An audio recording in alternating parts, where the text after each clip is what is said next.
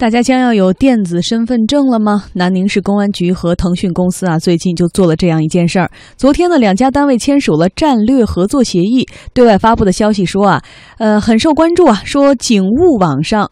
实人认证加电子身份证等线上便民服务项目试点运行了。哎，这个警务网上识人认证加电子身份证是怎么回事呢？对，识人是真实的识哈，因为太新了，真的都听不大懂。南宁市公安局呢，给天下公司啊，给我们节目也发来了一份说明。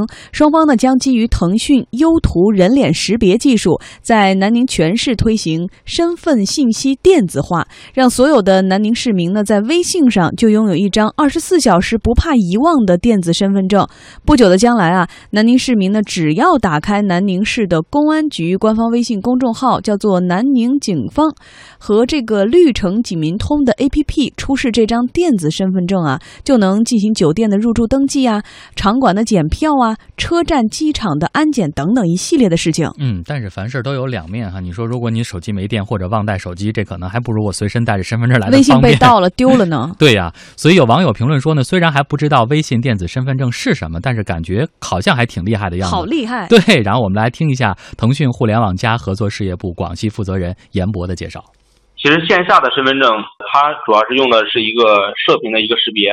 大家住去住酒店的时候，都会拿一个 POS 机一样的东西去滴一下，然后屏幕上就会显示出来你这个人的照片，在屏幕上是可以读得到这个信息的。那这个的话，是你必须要有实体的身这个身份证，而我们通过把这个身份证这个电子化之后，那这个它就在微信里面形成了一张电子身份证。那它的使用这个场景呢，就是目前还在拓展。那么，能否将微信的电子身份证理解成个人身份身份证的电子版呢？我们来听听严博怎么说。我认为这两者是一点都不矛盾的，也不是一个取代关系。因为居民身份证是国家认可的唯一的公民，就是法定的这个身份证件。这个它这身份证件以前因为技术的限制，它是只能在线下以一张实体卡的方式来存在。那现在随着移动互联网时代的到来，那把它电子化之后，只是同一张。身份证在线上的一种体现啊，你这样这样理解可能会准确一些。其实从技术上来说，我们电子身份证是呃完全可以达到实际的这个身份证的这个效果的。但是呃唯一的问题是什么呢？就是这个政府机关包括这个办事单位，他是否认你这个电子身份证？那这个的话都可能需要这家单位他是否承认，或者相关的法规是否完善，或他是否勇于创新。那可能就取取决于这些因素，而不是技术本身。嗯，根据介绍呢，电子身份证的生成其实也很简单。南宁市民可以在南宁市公安局的官方微信公众号“南宁警方”与绿城警民通的 App 当中来创建，然后呢，通过简单的信息输入以及图像采集就可以完成了。嗯，对，就是你把你的图片弄上就行了哈。我们的编辑还给我们弄了一个图，看了之后呢，觉得是越发的简单了。所以我相信啊，很多的年轻人，如果现在都不爱带钱包的，也不愿意随身带着身份证的，但是你如果比如说过个安检啊，坐个飞机啊，住个酒店，你会发现很麻烦。现在好了，你出示微信，而微信对于很多年轻人来说，可能是二十四小时一天待机的一个情况。好，我们先来说说好，李欣觉得这里面的好在哪里？呃，我觉得这样啊，这个新技术呢，除了融入到日常生活便利里，对于整个这个管理，特别是这种大的社会秩序和环境的这个管理，那新技术的这个介入呢，一定会带来更大的这种效率提升啊，节约资源呀，各种便利，而且它的精准度、它的便利度都会挺高。就简单来说，以前你可能查一个人，就除了他的身份证，他坐了飞机了，或者说在哪里酒店住宿了，或者买房了、银行贷款了，你可能才知道他这些行动轨迹。而你看国外是用信用卡采集的，因为他们是无纸。纸币的嘛，但你现在你这个微信啊，你要是跟身份证绑定了之后，你现在微信这个平台是一个生态啊，你可以干的事情很多。你想想什么叫车呀、看电影、吃饭啊，我就知道你这个人，如果你绑定没有问题的话，你一天到晚在干嘛，我全部都知道了。呃，这个大数据采集是不是很可怕？呃，理论上讲是这样，就是你看咱们这个新闻之前，其实还有背景嘛，待会儿会提到，就支付宝五月份在武汉也是推出类似的这个东西，也是跟公安机关啊。那这一次呢，相当于微信是在这个支付呢是在南南南宁有这种叫。叫叫板的这个意味，就双方有可能被业内哎在解读是双方在争夺在第三方支付这一块儿，或者在某种叫技术方面在争夺这种叫政府资源。嗯，可能因为这个资源一旦要形成，它的壁垒作用某种程度比滴滴快滴那要厉害得多。因为像公安系统，它的门槛多高，它的这个密哎，所以呢，我刚才提到就是首先这个技术加入到整个。大的这种秩序管理里，它带来的效率提升一定是根本的。所以我们一直说智慧城市啊，说这个云平台非常重要，这是第一。所以呢，武汉也好，南宁也好，它的这个相应的公安部门有这个魄力。加入这种无论是支付宝或者是微信的技术，然后呢，达到的是便民的效果。我觉得这个初衷是非常好的。但是，嗯，呃呃，但是前面再加一句话，就是王山刚才预测说，那它这个生态将来是不是会覆盖我们各种这种社会属性啊？比如说个人属性。那理论上讲呢，它这里面说的较清楚，就是它采用的是技术。比如人脸识别技术，这个技术在平台开发里，它如果只作为技术嵌入模块的话呢，它不会跟数据库相关，不会跟个人信息相关。就公安公安机关在识别你的这个所谓电子身份证的时候，不走微信的服务器的这套系统，也不走支付宝。所以理论上讲呢，就纳入了第三方的技术，某种程度呢做屏蔽、做防火墙，这个安全性是可以做保证的。我之所以持正面态度，就是因为理论上讲呢，王山也好，我们要都会有这个反应，说那你将来我们的信息被一个商业公司给拿到了，会怎么样？嗯，呃，这也就是我一直觉得，像公安机关能够走出第一步，因为这个技术的门槛很高，我们去。摘开说，我即便你是技术模块插入到我这个，比如叫绿城警民通里，有可能公安机关也要承也要承担责任，某种程度是做背书的。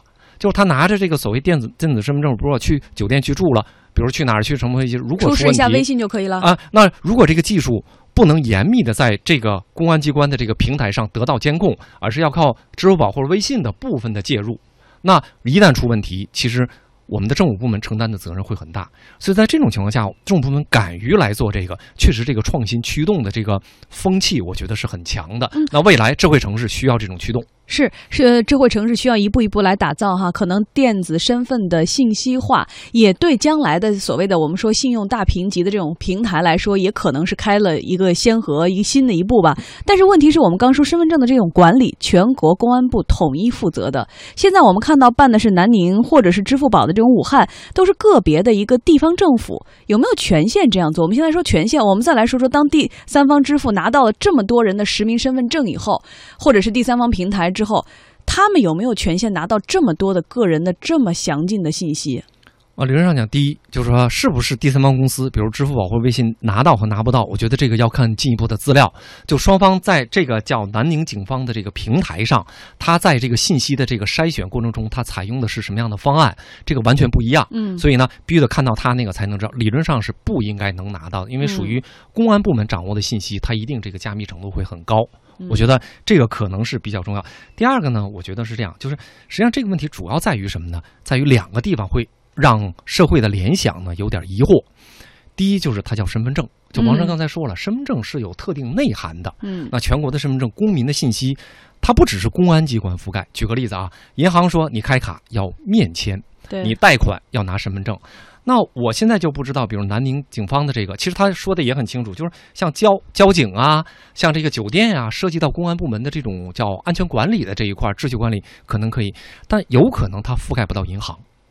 比如那银行系统，它有它自己的一套风控的方式，就是你拿这个电子身份证，显然不能起到实叫物理身份证真正的作用，你可能是在交规的问题，在酒店的问题，在安检的问题，所以它是部分的。替代了这个实体身份证，简单听起来好像就是在一些小问题上可以部分替代，但也不小。你像机场安检，理论上也不小。呃，但是以后会不会让这个平台发展的更大就不好说了。但是肯定目前来看是便民的，而且刚才李欣也分呃分析了，可能安全上大家很多担心上哈，隐私上泄露上，呃，可能也不是问题。那我们来说一个，那要这么好的话，现在只有这两个城市，是不是接下来要推广到全国去呢？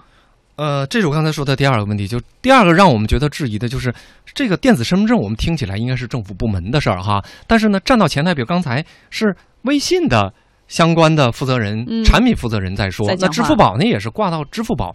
我们我们其实对公安机关，我们知道是政府部门，它是起管理职能的。那公司无论阿里做的多伟大，微信做的多伟大，公司的本质是创造利润，嗯，是扩大市场。这是它的本质。一个公司你不想赚钱，你是想做这个叫社会管理，理论上这个是不合理的，对吧？所以当身份证跟商业公司、跟电商平台挂钩的时候，我们就会质疑，就是说为什么是他们来说，为什么不是公安机关说？所以我个人觉得是这样。此前我们其实媒体关注过，就是将来有可能国家会推叫什么叫网络身份证。嗯，网络身份证如果是国家的主管部门推，公安部也好，人大立法也好。它这个网络当时有过探讨，从技术层面，一定要是加密的，就你是看不到的，不像咱们理解说的，你可能哎这个电子化一下身份证，你一扫你就知道了。它那里面信息一定通过加密，可能是一串。